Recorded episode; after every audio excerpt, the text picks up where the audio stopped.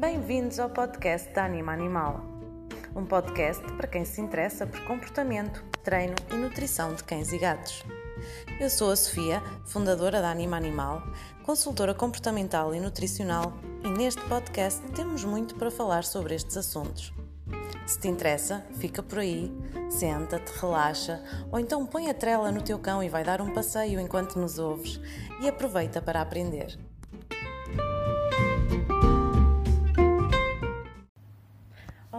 No vídeo de hoje vou-te falar de algumas coisas que deves ter atenção quando precisas de contratar um pet sitter para tomar conta do teu animal, do teu cão, do teu gato quando precisas de sair, de ir de férias ou uma viagem de trabalho, quando não tens ninguém uh, que tome conta do teu animal e precisas de contratar esse serviço, vou-te deixar aqui algumas dicas importantes de pequenas coisas que deves procurar saber antes de, de contratar este serviço. Eu sou a Sofia Cruz, sou fundadora da Anima Animal.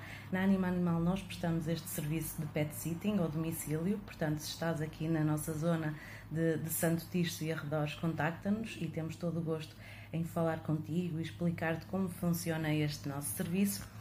Mas se não estás na nossa zona e precisas de efetivamente contratar este serviço para o teu animal, então eu vou-te deixar aqui algumas dicas uh, que eu considero importantes.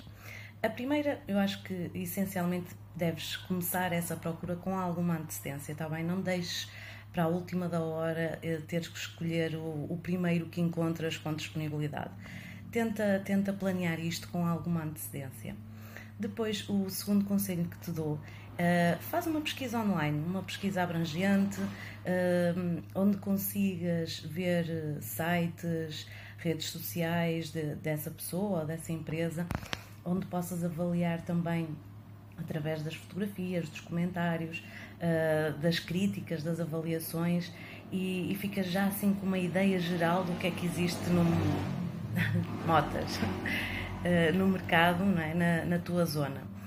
Uh, em terceiro lugar, eu acho que mais importante ainda do que tudo são as recomendações, não é? São pessoas próximas de ti e em quem confias que possam já ter contratado esse serviço e, portanto, tenham uma recomendação prática uh, de, de alguém ou de alguma empresa que contrataram e que, e que gostam e que gostaram do, do, serviço que foi prestado. Eu acho que esse um, talvez seja uma das uma da algo que traga mais credibilidade teres esse feedback de alguém de alguém conhecido. Uh, depois, quando, quando decidires por alguém e, e, que faças a primeira, a primeira entrevista, a primeira visita, uh, fica com atenção a alguns pormenores. Fica com atenção à abordagem que a pessoa tem com o teu animal, se é uma pessoa que de certa forma tem algum conhecimento sobre comportamento animal, se, se respeita o espaço que, que o teu animal está a pedir, se interage bem com o teu animal ou não, ok? Um, se faz perguntas pertinentes e, e, se está com atenção às indicações que tu dás, se está à vontade para dar medicação, se for o caso, ok? É importante que, que tu sintas esta confiança com a pessoa que está à tua frente, porque essa pessoa vai, vai estar a tomar conta do teu, do teu animal, do teu membro da família, vai ficar com a tua chave de casa, portanto é importante que, que transmita também essa, essa credibilidade. Um, é importante que no final, depois de dar todas as indicações, que de certa forma esse profissional depois também recapitule tudo, ok? Para ver se não se esqueceu de nada.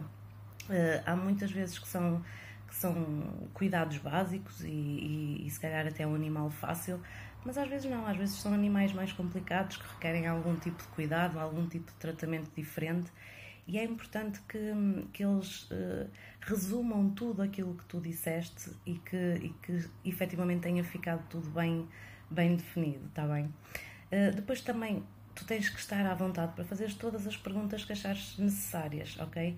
Uh, também para tu próprio te sentires à vontade.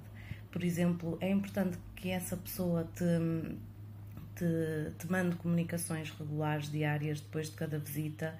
Uh, e acima de tudo, e em última instância, guia-te também pelo teu feeling, ok? Se é uma pessoa que de certa forma não te trouxe muita confiança, não gostaste da postura da pessoa, então procura outro, procura, procura alguém que efetivamente transmita essa confiança. É claro que riscos estão, estão sempre à porta, não é? E, e nós temos que estar preparados para esses riscos.